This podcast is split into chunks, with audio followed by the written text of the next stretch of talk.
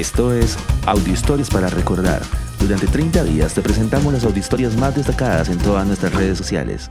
Hoy presentamos ¿Qué celebran los judíos en Hanukkah? Cada año en Israel se celebra la fiesta de las luces o Hanukkah. El 25 de Kisleu, que es el noveno mes del calendario judío, las familias se reúnen para celebrar dos sucesos, la rebelión de los macabeos contra los griegos y la reinauguración del templo. La festividad, que dura ocho días, consiste en adornar las ventanas de las casas con una januquía, que es una lámpara de ocho brazos iguales y un brazo adicional que sirve para encender a los demás. Esta es una oportunidad para recordar la valentía de los hombres que lucharon por recuperar el templo profanado por los griegos. En el año 160 a.C., luego de tres años de batallas, los macabeos entraron a Jerusalén y encontraron el templo sagrado en ruinas. Ante esta situación, los guerreros judíos se propusieron purificarlo, pero cuando llegó el momento de encender la menorá, tan solo encontraron una vasija de aceite puro suficiente para un solo día. ¿Qué harían entonces para mantener encendida la menorá? En medio de esta necesidad vieron un milagro, pues el aceite alcanzó para mantener la luz durante ocho días, que era el tiempo necesario para que el sumo sacerdote produjera un nuevo suministro de aceite puro. Durante la celebración se acostumbra a consumir alimentos dulces preparados con aceite, también cantar y jugar en familia.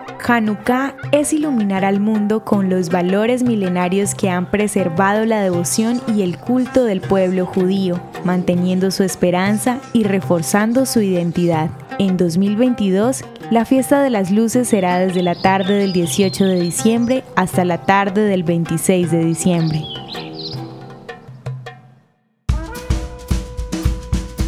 Ya son casi 500 audiohistorias compartidas todos los días durante los últimos 16 meses.